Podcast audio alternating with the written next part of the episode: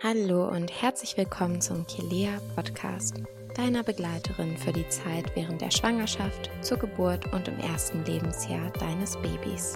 Ich bin Julia, eine der Geschäftsführerinnen von Kilea. In dieser Episode ist unsere Mitbegründerin Sarah Mückenburg dein Podcast-Host. Sie ist zweifache Mama und seit mehr als 15 Jahren Prä- und Postnatal-Yoga-Lehrerin. Sie spricht mit verschiedenen spannenden ExpertInnen, gibt wertvolle Tipps und teilt wichtige Informationen. Denn wir von Kilea wissen, dass der neue Alltag neben all den wunderbaren Momenten auch Fragen und Herausforderungen mit sich bringen kann. Unsere Herzensaufgabe ist es, dich und euch auf der Reise in das Elternwerden oder bereits schon Sein zu unterstützen. Und nun wünsche ich dir ganz viel Spaß beim Zuhören. Heute sprechen wir über Wassergeburten. Wer stellt sich das nicht so schön vor, sein Baby aus dem Wasser ins Wasser zu gebären und dabei selbst ganz entspannt in der Wanne zu liegen? Ich selbst habe meinen ersten Sohn per Wassergeburt auf die Welt gebracht und das als sehr angenehm und kurzweilig empfunden. Beim zweiten Kind ging es dann einfach zu schnell und das war nicht mehr möglich. Aber hier erfährst du, wie eine Wassergeburt tatsächlich ablaufen kann, was es dabei zu beachten gibt, welche Voraussetzungen erfüllt sein müssen, was es für Vor- und Nachteile gibt. Dafür spreche ich mit der Hebamme Amelie Sührmann aus Berlin, die auch studierte Hebamme ist und ein großes Interesse an der Wissenschaft hat. Und sie ist eine große Verfechterin von Wassergeburten. Schön, dass du da bist, Amelie. Hallo. Hallo. Erzähl doch mal als erstes, was eine Wassergeburt überhaupt ist. Also, eine Wassergeburt kann im Prinzip zwei verschiedene Dinge bedeuten. Das eine ist tatsächlich die Geburt des Babys ins warme Wasser in einer Geburtswanne oder in einer normalen Badewanne. Aber die Definition beinhaltet, dass das Baby unter Wasser geboren wird und dann an die Wasseroberfläche gehoben wird, wo es seinen ersten Atemzug auch nimmt.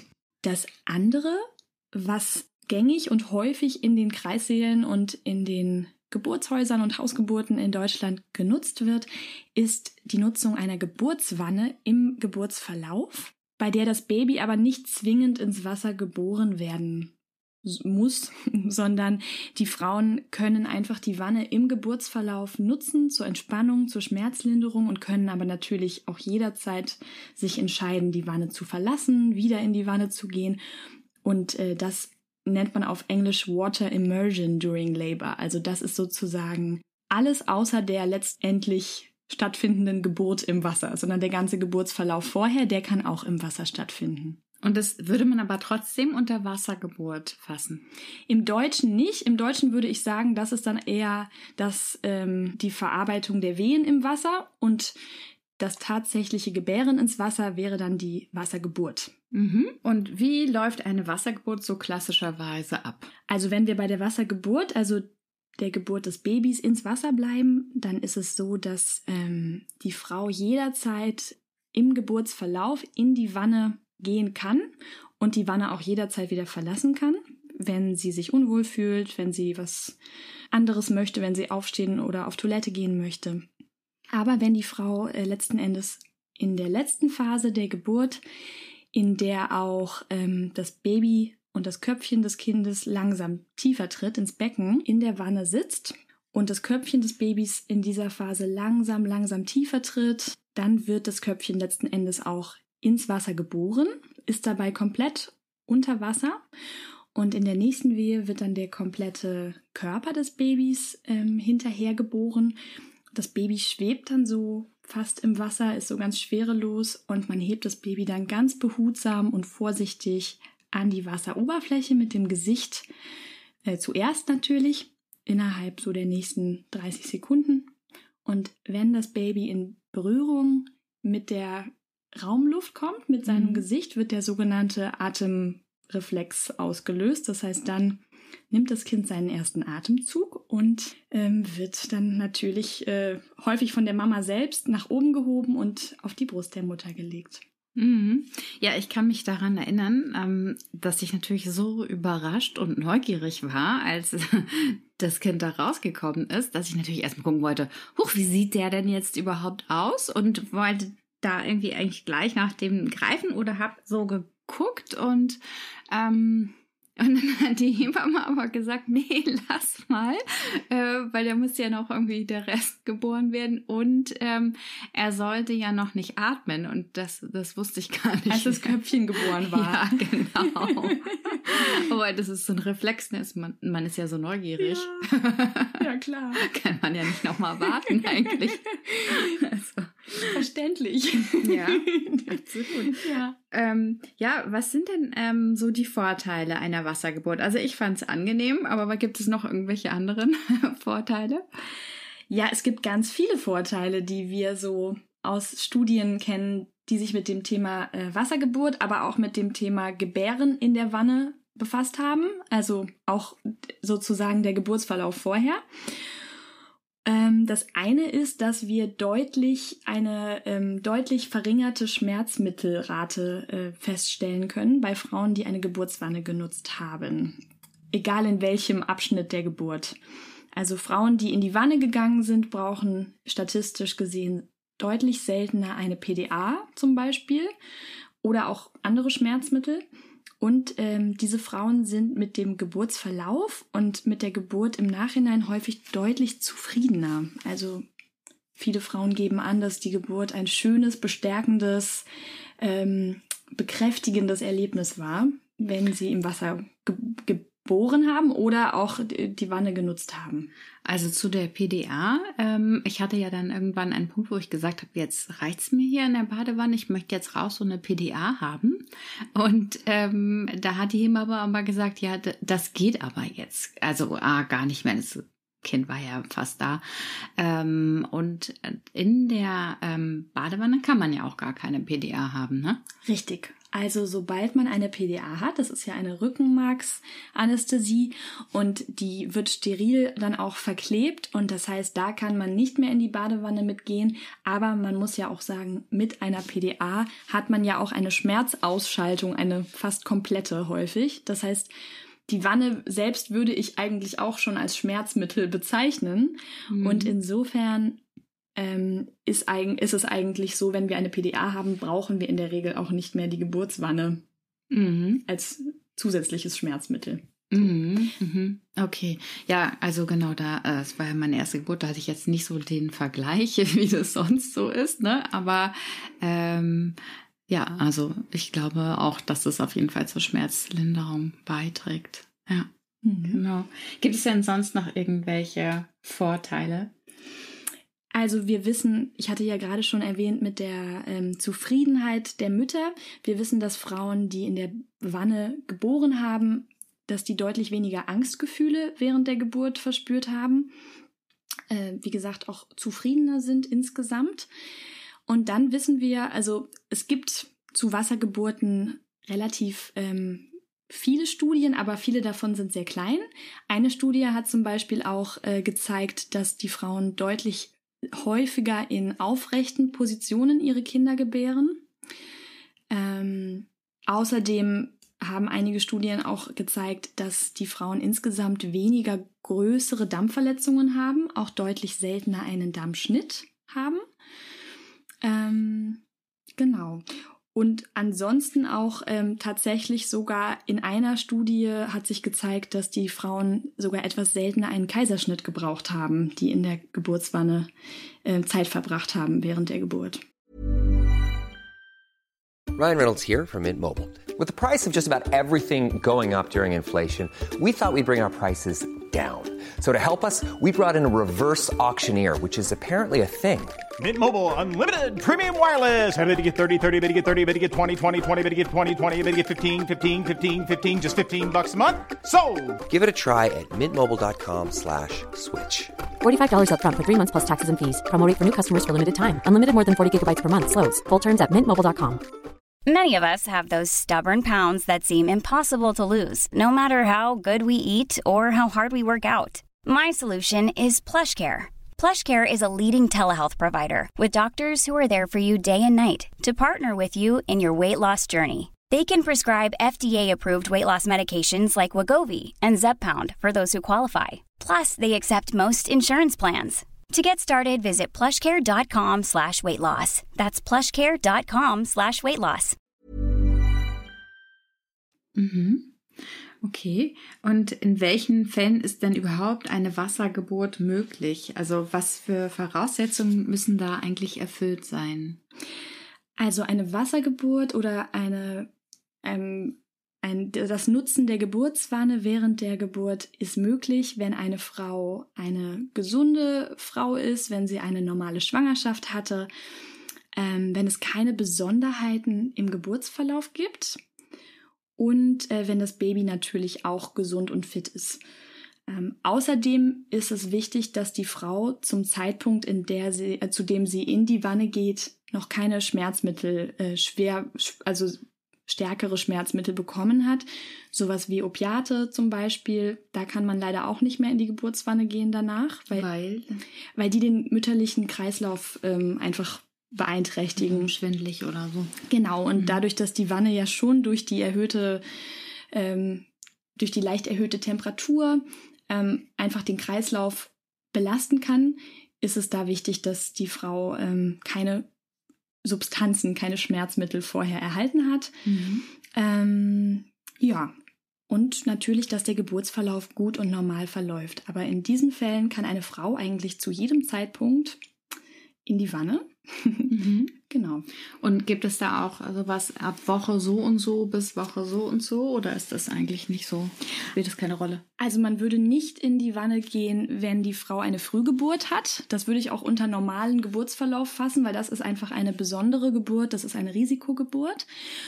Ähm, oder wenn eine Frau Zwillinge zum Beispiel gebärt, würde man das wahrscheinlich, wenn man auf Nummer sicher gehen möchte, auch eher außerhalb der Wanne machen. Oder zum Beispiel auch Beckenendlagengeburten. Aber auch hier gibt es Varianzen. Also man findet definitiv viele Videos im Internet, Geburtsvideos, in denen auch ähm, alle möglichen Geburten in der Wanne stattfinden. Aber in Deutschland oder wenn man sich so die Leitlinien anguckt, dann wird das eher bei uns nicht äh, unbedingt empfohlen. Da sind wir schon bei dem Punkt, wann eine Wassergeburt nicht möglich ist. Also in Deutschland zum Beispiel bei Beckenendlagen, in Kliniken wird es eher nicht gemacht. Kannst du noch mal sagen, wann es noch nicht möglich ist? Frühgeburten, hattest du schon gesagt, macht man auch nicht. Richtig. Und ansonsten, also man kann bei diesen Geburtsverläufen, zum Beispiel bei Beckenendlagen oder bei einer Frühgeburt, ähm, durchaus während der Geburt und während des Geburtsverlaufs eventuell in die Wanne. Aber es wird nicht empfohlen, das Baby letzten Endes ins Wasser zu gebären. Ansonsten ähm, ist es noch so, dass wir nicht empfehlen, eine Wanne zu nutzen, wenn die Frau eine Infektion hat. Zum Beispiel eine Herpes genitalis Infektion, eine Hepatitis B Infektion äh, oder auch eine HIV-Infektion, die nicht richtig eingestellt ist. In solchen Fällen aus der Infektionsgefahr heraus auch fürs Kind ähm, empfiehlt man keine Wassergeburt und auch keine ähm, Nutzung der Geburtswanne. Ja, und ansonsten, ich hatte ja gerade schon einiges davon auch erwähnt, äh, Geburtsverläufe, bei denen es einfach in irgendeiner Form Risiken gibt. Also zum Beispiel, wenn es dem Baby ähm, nicht gut geht, wenn es einen Sauerstoffmangel hat, wenn es auffällige kindliche Herztöne gibt, ähm, wenn die Geburt einen Geburtsstillstand hat oder sehr, sehr lange geht, grünes Fruchtwasser zum Beispiel beim Baby da ist. Das sind so In Indikationen, wo man möglicherweise dann eher nicht die Badewanne empfiehlt. Mhm. Gibt es denn auch Risiken bei einer Wassergeburt? Also falls ähm, diese Kontraindikationen, die wir gerade erwähnt hatten, eingehalten werden, das heißt, wenn die Frau wirklich ein niedriges Risiko hat und das Baby keine Auffälligkeiten zeigt, dann findet die Studienlage tatsächlich kein erhöhtes Risiko für Mutter und Kind bei Frauen, die entweder äh, im Geburtsverlauf in der Wanne waren oder auch eine Wassergeburt hatten. Mhm. Und worauf sollte man bei einer Wassergeburt achten? Also wenn ich das jetzt plane? Grundsätzlich, wenn sich eine Frau wünscht, in der Badewanne zu gebären oder im Geburtsverlauf in die Wanne zu gehen, dann würde ich das immer mit der Klinik, in die man auch gehen möchte, äh, kommunizieren. Ich würde mir auch bei der Kreißsaalbesichtigung zum Beispiel ähm, anhören, ob diese Geburtsklinik oder das Geburtshaus, in dem man sein Kind kriegen möchte, ob es da überhaupt äh, Geburtswannen gibt und wenn ja, auch wie viele. Es gibt Kliniken, die gezielt damit auch werben, also zum Beispiel Kliniken, die wirklich in jeder ähm, Kreissaaleinheit eine Geburtswanne mit dabei haben. Es gibt auch Kliniken, die für sechs Kreissäle nur eine Wanne haben. Mhm. Und da ist es natürlich ähm, auch so, dass die Wahrscheinlichkeit gegeben ist, dass diese Geburtswanne halt auch mal belegt sein kann, durchaus. Ja, Ja, also das muss man sich streiten und sagen, hey, du nutzt sie gar nicht, du musst jetzt hier raus. Weil ich wollte nämlich da rein. Ja, also es ist schon so, dass man da schon so ein bisschen sich drauf einstellen muss. Es gibt diese Kliniken, die wirklich in jedem Kreissaal eine Wanne haben. Das heißt, da ist die Chance sehr gut, dass man auch die Wanne nutzen kann. Und es gibt die Kreissäle, wo es nur eine oder zwei gibt. Und da muss man natürlich dann schauen, wenn man in der Klinik zur Geburt ankommt, ob es denn Platz gibt in dem Kreissaal und ob wie voll es ist. Das heißt, ich würde das auf jeden Fall mir primär schon mal angucken und vielleicht auch den Geburtsort mir dementsprechend auch aussuchen. Also eine Klinik wählen, die wirklich auf eine eher natürliche Geburtsbegleitung ausgerichtet ist und auch ähm, Wassergeburten anbietet oder eine Geburtswanne. Und ich würde das auch, sobald ich ähm, dann zum Geburtsbeginn in der Klinik ankomme, mit dem Kreissaalteam kommunizieren. Das heißt auf jeden Fall, ähm, wenn man in der Wanne, äh, Entschuldigung, wenn man in der Klinik ankommt, dann auf jeden Fall nachfragen, ob die Badewanne verfügbar ist und auch der Hebamme schon mal Bescheid sagen, dass man grundsätzlich Interesse daran hätte, diese Wanne auch zu nutzen. Ich muss hier so ein bisschen in mich reinschmunzeln, weil ähm, ich hatte ja eben beim ersten Kind eine Wassergeburt, habe ich auch von Anfang an gesagt, ich möchte unbedingt die Badewanne. Ich war an dem Morgen auch schon meine Bahnen schwimmen. Ich bin einfach ein Wassermensch und da fühle ich mich pudelwohl.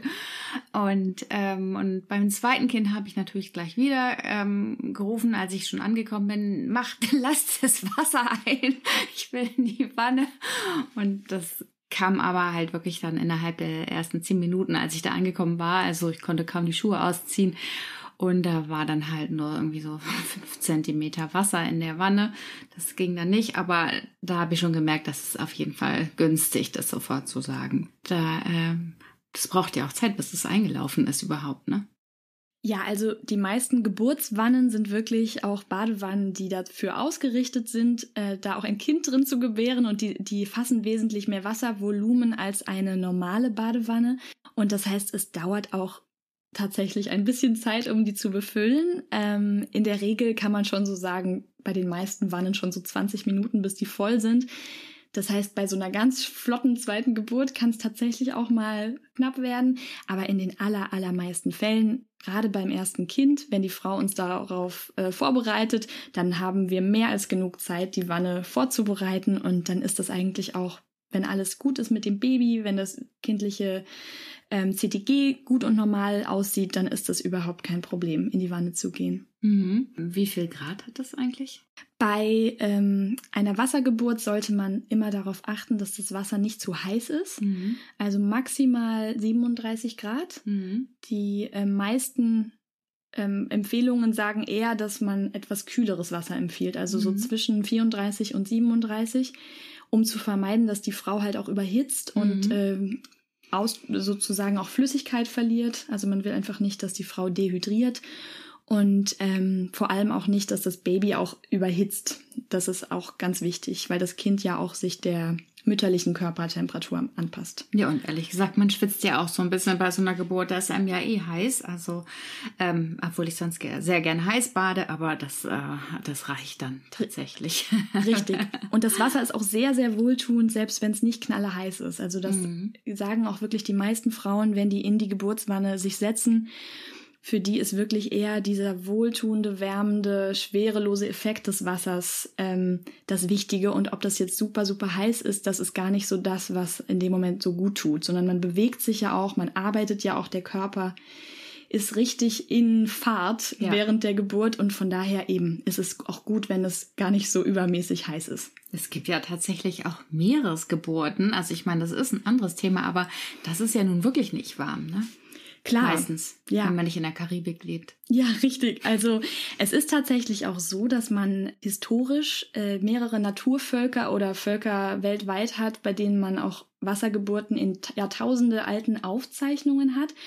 Und unter anderem ist das in, wenn ich mich jetzt nicht irre, in Tahiti, glaube ich, so, dass man da ähm, auch wirklich die Babys ins, ins Meereswasser teilweise geboren hat.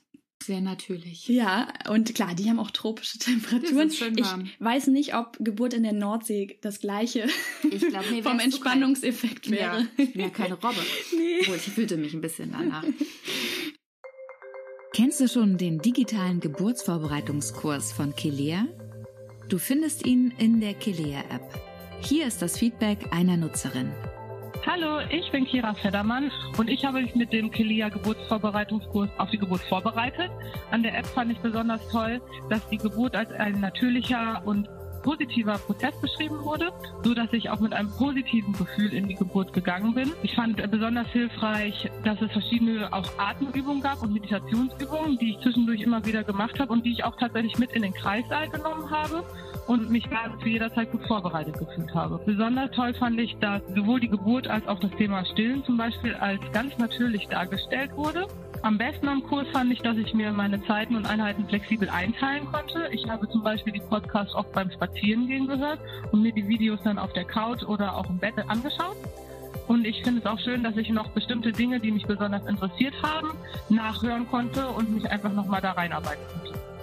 Lade dir jetzt die Kelea-App herunter und buche dir unseren digitalen Geburtsvorbereitungskurs. Er wird sogar von einigen Krankenkassen erstattet. Ja, kommen wir nochmal zurück zu dieser Geburtsbadewanne. Wer die jetzt nicht kennt, was ist da überhaupt so an Bewegungen eigentlich ähm, möglich? Das kommt ein bisschen auf die Geburtsbadewanne an. Es gibt verschiedene Modelle. In der Regel ist es so, dass eine Geburtswanne normalerweise ähm, vor allem gut geeignet ist, um aufrechte Positionen einzunehmen. Also viele Geburtswannen sehen eh aus wie so ein größerer Whirlpool, kann man sich das vorstellen, mit so einer leicht angeschrägten Rückenlehne, sodass die Frau sich ähm, häufig so leicht angelehnt hinsetzt. Das ist so eine häufige Position in der Wanne und sich dabei an die Rückenlehne anlehnt. In manchen Wannen kann man sich auch wirklich hinlegen. Das heißt, man kann sich zum Beispiel auf die Seite legen. In vielen Wannen ist auch ein Vierfüßlerstand sehr gut möglich, mit einem Handtuch unter den Knien, damit es nicht äh, hart wird, bei der sich die Frau so über die Lehne der Wanne hängen kann. Das würde ich sagen, sind so die häufigsten Positionen. Also entweder so ein aufrechter Sitz oder ein Vierfüßler oder so eine leichte abgelegte Position. Mhm. Also ist eigentlich super viel Bewegungsspielraum, ne? Absolut. Jetzt kommen wir mal zu so einer bisschen heiklen Frage. Wie hygienisch ist denn eigentlich so eine Wassergeburt? Also man kann sich ja vorstellen, dass bei einer Geburt alle möglichen ähm, Flüssigkeiten so abgehen. Ähm, es kann da irgendwas passieren und vor allem ab und zu könnte es ja auch mal sein, dass man wirklich mal muss, oder? Ja, Thema Stuhlgang. Ne? ja. Das große Thema bei der Geburt immer. Ähm, Ja. Kommt auch sehr häufig in meinen Geburtsvorbereitungskursen die Frage. Mhm. Ähm, das beschäftigt ja auch viele, viele Frauen. Ja, ist Zu ja auch nicht so Recht. angenehm. Also Ja, klar, total. Kann man auch echt verstehen. Also, es ist natürlich so, dass am Ende der Geburt es durchaus sein kann, wenn das Baby sich an, durch das Becken und am Darm vorbeischiebt, dass etwas Stuhlgang am Ende der Geburt durchaus auch abgehen kann. Das ist überhaupt nicht schlimm. Das ist völlig normal für uns Hebammen und das stört uns überhaupt gar nicht. ähm, und in einem Kreißsaal haben wir bei Wassergeburten auch immer so ein sterilisierbares Sieb, mit dem man dann alles aus der Wanne schnell rausfischen kann, was da nicht reingehört. Ja. Also im Idealfall kriegt die Frau und auch der Partner der Frau davon überhaupt nichts mit. hm, die ist sowieso abgelenkt. Ja, die hat anderes zu Mhm. tun, genau, Mhm. in dem Moment. Ähm, aber ansonsten ist es auch so, dass man, wenn das für einen ein Thema ist, dass man so ein bisschen vorher klären möchte, dann kann man auch zum Beispiel sehr gut zum Geburtsbeginn einen Einlauf in der Klinik bekommen. Das ist eigentlich in jeder Geburtsklinik in Deutschland möglich. Und es ist so wieso keine schlechte Idee, weil das Becken dadurch einfach nochmal schön äh, leer wird, auch der ganze Darm nochmal sich entleert und dem Kind besser die Möglichkeit gibt, sich ins Becken abzusenken. Und ähm, viele Frauen haben sowieso am Anfang der Geburt ähm, Durchfall zum Beispiel als so ein Anfangssymptom des, des Geburtsbeginns. Aber wenn man das nicht hatte, dann empfehle ich gerne, wenn man so eine Wassergeburt plant, einen Einlauf vorher zu machen, weil dann hat man einfach die Sorge aus dem Kopf und weiß, da kommt zur Geburt definitiv auch nichts mehr raus, dann ist der Darm einfach leer. Ja, also das Kind hat in der Geburtsbadewanne kein erhöhtes Risiko, dass es da irgendwelche Infektionen bekommt, oder? Nein, also wir haben kein erhöhtes Infektionsrisiko für Neugeborene in der Geburtswanne. Ähm, wenn diese Geburtswannen natürlich nach gewissen Standards auch gereinigt werden. Das ist natürlich ganz mhm. wichtig, wenn das viele Frauen hintereinander weg nutzen. Aber auch in der Wanne zu Hause zum Beispiel ähm, gibt es kein erhöhtes Infektionsrisiko für Säuglinge bei einer Wassergeburt. Viele Frauen bei Hausgeburten nutzen auch so Geburtspools, die man mhm. aufblasen kann, mhm. ähm, die man dann sich ins, ins Wohnzimmer stellen kann, mhm. zum Beispiel wie so ein, wie so ein Planschbecken. Mhm. Ähm, und da gibt's auch häufig so ähm, Einlagen, die man sich extra dafür auch kaufen kann, die sterilisiert sind. Und das heißt, das ist dann auch wirklich alles hygienisch und stellt kein erhöhtes Risiko fürs Baby dar. Also wenn ich zu Hause eine Wassergeburt haben möchte, muss ich mir den Pool erstmal kaufen? Man kann den äh, kaufen, man kann den häufig auch gebraucht kaufen und man kann den sich auch manchmal mieten. Also es gibt auch Firmen, die vermieten diese Geburtswannen, weil man braucht sie ja auch tatsächlich nur einmal oder ja, vielleicht auch ein paar Mal. Oder ein paar Mal, mhm. je nachdem, was man so vorhat. Oder man kann auch vielleicht so ein Familienbad dann da nehmen später. Mal. Ja, Du, durchaus, aber die, die bieten halt sehr viel Platz, also da kann mhm. sogar auch der Partner sehr gut auch noch mit rein, wenn man das möchte. Wenn er möchte. Mhm. okay. Ja. Ähm, und in Geburtshäusern gibt es die auch häufig, ne? Die Badewannen. Richtig, also Geburtshäuser sind eigentlich fast immer mit einer Geburtswanne ausgestattet und wir wissen auch bei außerklinischen Geburten in Deutschland ist die Wassergeburtsrate auch sehr, sehr hoch. Also da ist fast die Hälfte der Kinder, die in Deutschland so außerklinisch, sagen wir da, geboren werden, kommt im Wasser zur Welt, weil es einfach außerklinisch das beste Schmerzmittel ist, was wir zur Verfügung haben. Da geben wir ja keine anderen Medikamente und warmes Wasser ist natürlich, wie wir ja schon gehört haben, ein super Schmerzmittel. Mhm. Es wirkt sogar das sagt eine Studie, fast genauso gut, wie wenn man den Frauen ein, ein Opiat gibt, also ein richtig starkes Schmerzmedikament. Und das hat fast den gleichen Effekt wie die Wanne. Und insofern ist das halt für uns außerklinisch wirklich das erste Schmerzmittel der Wahl, ist einfach erstmal immer die Badewanne. Mhm. Ja, schön. Wie plane ich denn eigentlich eine Wassergeburt, egal jetzt ob in der Klinik oder im Geburtshaus? Also zu Hause hast du ja schon erzählt, da muss ich mir erstmal so eine Wanne besorgen. ja, oder es geht in der eigenen Badewanne. Das geht durchaus auch. Also man kann auch in einer ganz normalen Badewanne wunderbar auch sein Kind gebären. Es gibt halt einfach weniger Platz und weniger Bewegungsmöglichkeiten. Mhm. Aber auch das mögen manche Frauen sehr gerne, dass die so ein bisschen begrenzter sich fühlen und äh, das einfach in ihrer eigenen Wanne. Das geht auf jeden Fall auch. Aber jetzt, wenn ich das in der ähm, Klinik oder im Geburtshaus plane, was muss ich da beachten? Muss ich erstmal mein Bikini einpacken oder was brauche ich da? ähm, man braucht grundsätzlich nicht viel. Ähm, viele Frauen finden es angenehm, sich ja zum Beispiel ein Bikini-Oberteil oder ein Sport-BH mitzunehmen, damit man nicht so ganz nackig da in der Wanne sitzt. Es ist aber durchaus auch überhaupt kein Problem, da einfach nackt reinzugehen. Man kann auch ein Handtuch über die Frau legen, um so ein bisschen die Privatsphäre zu, zu wahren. Ähm, aber das Wichtige bei einer geplanten Wassergeburt ist einfach auch, dass man flexibel bleibt und dass man wirklich schaut, ob es der Frau gefällt oder nicht. Ich habe nämlich wirklich auch schon erlebt, dass Frauen das ewig geplant haben und die ganze Schwangerschaft von ihrer Wassergeburt geträumt haben und dann wirklich einen Fuß in die Wanne reingesetzt haben unter Wehen und gesagt haben, no way, so. die das total blöd fanden oder dass die, dass die dann sich wirklich auch in die Wanne gesetzt haben und gemerkt haben, es, es, es tut ihnen gar nicht gut. Mhm. Und umgekehrt gibt es auch oft skeptische Frauen, die das überhaupt nicht in Erwägung gezogen haben und die dann merken, wow, das gefällt mir ja super gut, ich will hier nie wieder raus. Mhm. Und insofern würde ich mich das einfach auch ich würde da auf jeden Fall immer nach einer Geburtswarne fragen, wenn die Klinik die zur Verfügung hat. Und ich würde das auf jeden Fall auch ausprobieren, vor allem in der Eröffnungsphase.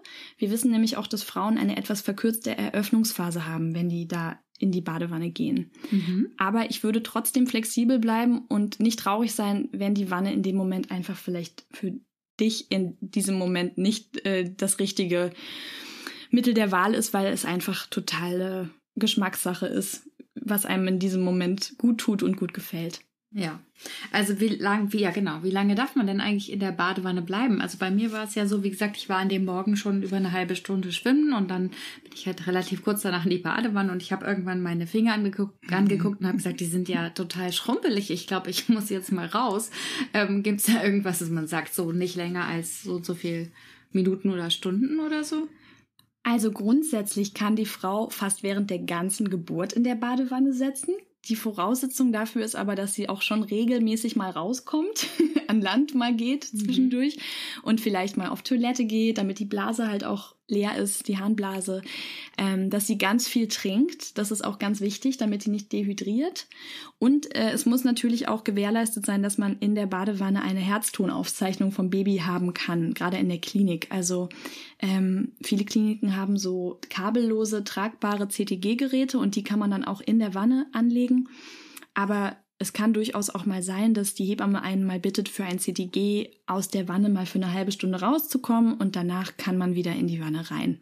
Also theoretisch könnte ich da jetzt stundenlang drin bleiben, wenn ich ab und zu rausgehe. Richtig, ja. Das andere, was aber gewährleistet sein muss, auch ganz wichtig, ist tatsächlich, dass jemand dabei ist, während man in der Wanne ist. Also, ähm, Aber da lässt einer eh keiner alleine, oder? naja, in der Klinik haben wir ja keine 1 zu 1 Betreuung in Deutschland. Ne? Also wir haben ja die Situation, dass äh, bei mir auch, wenn ich im Kreissaal arbeite, betreue ich drei bis vier Frauen gleichzeitig im Schnitt. Das ist meine Realität. Und bei einer Wassergeburt ist es halt schon wichtig, dass man die Frau wirklich gut und engmaschig auch überwachen kann, damit auch sichergestellt ist, dass der Kreislauf wirklich stabil bleibt. Ne? Also es reicht nicht, wenn jetzt der Partner dabei ist oder die Partnerin. Äh, doch, also für den Geburtsverlauf, da reicht es schon. Da sollte auf jeden Fall immer eine Begleitperson dabei sein. Also da würden wir jetzt eine Frau niemals alleine in der Wanne sitzen lassen, Mhm. ohne, einen Begleit, ein, ohne einen Begleiter. Aber zur Geburt selbst ist es bei einer Wassergeburt dann doch umso wichtiger, dass wirklich in dem Moment die Hebamme auch Zeit hat, äh, einen in diesem Moment eins zu eins zu betreuen. Und insofern ist es auch manchmal leider ein bisschen Glückssache, ob das in dem Moment vom Kreissaal äh, Füllungszustand gut möglich ist oder ob die Hebamme auch einfach sagt, und das kann tatsächlich auch mal vorkommen, ich kann das heute nicht gewährleisten. So. Ich sag mal ein Hoch auf die Billighebammen. Absolut. Ich hatte ein großes Glück zweimal. Ja, ja. Ähm, jetzt noch eine Frage. Ist die Wassergeburt besonders anstrengend? Ich würde sagen, die Wassergeburt ist im Vergleich zur Landgeburt ähm, sogar weniger anstrengend. Also ich fand das Ja. auch so. Und wie ist das jetzt für Geburtshelfer? Also wie findest du, machst du lieber eine Landgeburt oder eine Wassergeburt? Ich bin da völlig flexibel. Also klar, wir Hebammen hängen natürlich dann schon mit unseren Armen auch in der Wanne und helfen dabei, das Kind ähm, aufzufangen. Ähm, ich persönlich habe da keine Präferenz. Ich finde Wassergeburten wunderschön, weil die Frauen so gut entspannen können und weil das der große Vorteil ist wirklich auch, ähm, dass die Frauen häufig zwischen den Wehen super, super gut loslassen können und total gut ähm, ihren ganzen Körper fallen lassen können. Und das führt halt auch zu diesem Entspannungszustand, äh, der ja auch wiederum die Schmerzlinderung mit sich bringt. Und von daher würde ich fast sagen, eine Geburt im Wasser, wenn sie wirklich ähm, gut läuft und wenn es der Frau gut geht und gut gefällt, ist eigentlich weniger anstrengend als eine Landgeburt. Würde ich jetzt einfach mal hier in den Raum stellen. genau. Und was passiert eigentlich direkt nach der Geburt? Also erstmal sowieso, ähm, das Kind ist da und dann ähm, die Nachgeburt, das kann auch im Wasser passieren, oder? Ja, also nach der Geburt kann es bei Wassergeburten durchaus auch manchmal sein, dadurch, dass die Kinder wirklich ja auch so einen ganz sanften Übergang haben vom Mutterleib in die Außenwelt. Die kommen ja auch aus dem warmen Wasser und wenn die dann so ins warme Wasser geboren werden, sind die oft dann gar nicht so wie in den ganzen Filmen so ganz laut am Schreien, sondern Wassergeburtsbabys sind oft ganz ruhig und entspannt und liegen wirklich erstmal da und atmen natürlich trotzdem und nehmen ihren ersten Atemzug, aber sind oft wesentlich entspannter als Landbabys. Und äh, die Plazenta kann ins Wasser geboren werden. Also man kann zur Plazentageburt im Wasser bleiben. Ähm, oder man geht sozusagen dann nach der Geburt des Babys, äh, steigt man aus der Wanne aus und kriegt die Plazenta auf dem Bett. Das ist so ein bisschen abhängig davon, wie lange das dauert ähm, und was die Hebamme und die Ärzte, die dann sozusagen begleiten, in dem Moment dann auch empfehlen. Aber beides ist möglich. Mhm. Ja. Und wie geht's dann weiter? Also was ist dann der Unterschied nach einer Wassergeburt? Also einen großen Unterschied gibt's im Prinzip nicht. Sobald das Baby geboren ist, verläuft eigentlich alles so wie auch bei einer Geburt, ähm, die nicht im Wasser geschieht. Das heißt, die Plazenta wird geboren. Und dann aber spätestens nach der Plazentageburt bitten wir die Frau in der Regel schon aus der Wanne dann rauszusteigen, damit wir natürlich schauen können, ob es Verletzungen gibt, ob wir was versorgen müssen. Ähm, genau, das wäre so der normale Ausstiegszeitpunkt. Das reicht dann auch mit dem Baden irgendwann mal. Ja, sicher, genau. Und dann möchte man sich natürlich auch vielleicht noch mal kurz abduschen und ähm, man kann das Badewasser natürlich auch jederzeit erneuern. Man kann immer Wasser ablassen und frisches Wasser einlassen, aber das ist dann doch so der Zeitpunkt, wo die meisten Frauen dann gerne rausgehen. Und sich um ihr Baby kümmern wollen. Ja, genau. Ja, genau. Ähm, wo kann man sich dann auch über Wassergeburten informieren und ähm, ja, dass man auch herausfinden kann, wo die überhaupt möglich sind? Also ich würde mich immer ähm, informieren auf ähm, den Webseiten der jeweiligen Klinik oder des Geburtshauses, in das man gehen möchte. Häufig wird da auch am Infoabend äh, drüber gesprochen. Also viele Kliniken bewerben das durchaus auch, wenn sie Wassergeburt anbieten. Ähm, ansonsten kann ich nur empfehlen, ja, mich auch in der Schwangerschaft schon mit dem Thema auseinanderzusetzen, mir vielleicht auch Geburtsberichte mal von anderen Frauen durchzulesen. Ähm, ich empfehle immer sehr gerne das Buch Ina May's Guide to Childbirth von Ina May Gaskin. Das ist ein, eine wunderschöne Sammlung von Geburtsberichten von ganz vielen verschiedenen Geburten. Da gibt's auch ein paar Wassergeburtsgeschichten. Aber grundsätzlich, so wie bei allen anderen Nicht-Wassergeburten auch, kann ich nur empfehlen, mich ganz viel einfach mit Körperarbeit, mit Entspannung, mit Entspannungstechniken und Atmung in der Schwangerschaft auseinanderzusetzen und das dann auch in die Wanne mitzunehmen für die, für die Geburt.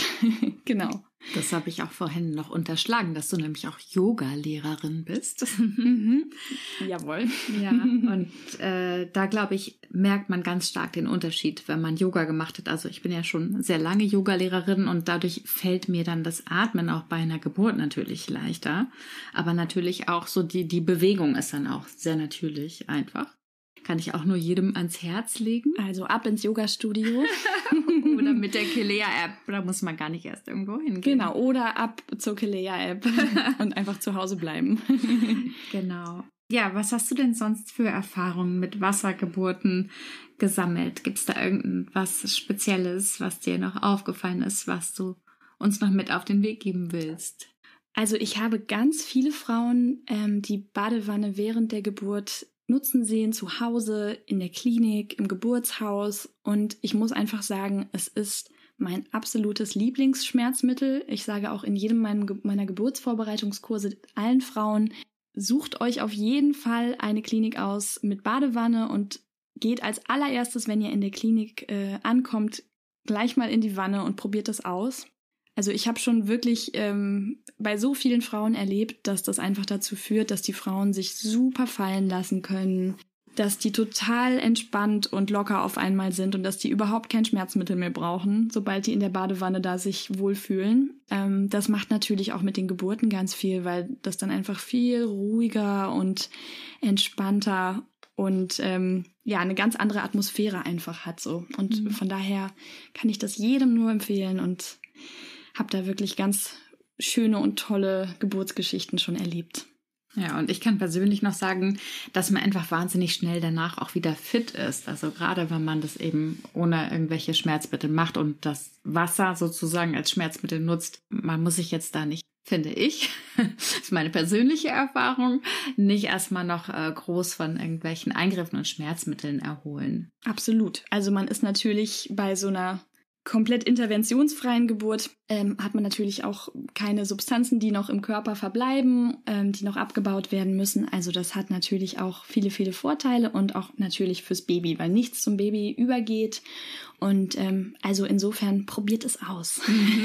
genau, die Babys sind auch super fit dann danach meistens. Ja, also das sind ähm, wirklich ganz, ganz viele Dinge, die für eine Wassergeburt sprechen. Also es ist einfach schmerzlindernd, ähm, es kann die Geburt verkürzen und man braucht sich keine Sorgen zu machen über irgendwelche Keime. Man muss einfach nur darauf achten, sind die Voraussetzungen gegeben, die wir genannt haben oder was spricht dagegen und sich einfach rechtzeitig informieren, ähm, wo man das machen kann und wie die Begebenheiten vor Ort sind und das wirklich sofort auch anmelden, wenn man eben ankommt spätestens. Vielleicht schon bei Anruf. Fall. genau.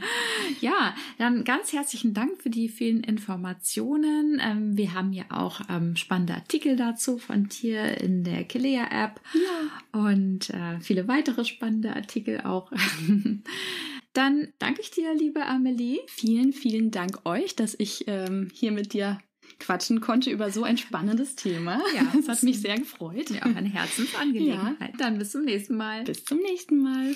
Tschüss. Ciao.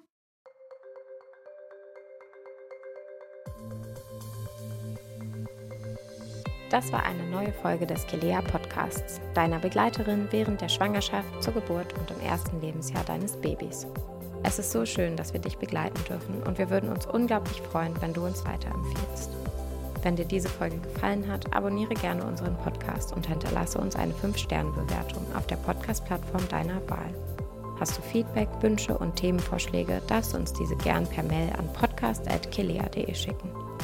Unsere umfassenden Kurse zur Geburtsvorbereitung, Rückbildung, Babymassage und viel mehr, wertvolle Tipps und interessante Informationen findest du in der Kilea Schwangerschafts- und in der Kilea Mama App. Du findest uns auch auf allen gängigen Social Media Plattformen. Die Links dazu sind in den Show Notes. Bis zum nächsten Mal, wir freuen uns auf dich. Von Herzen, deine Julia und das gesamte Kilea-Team.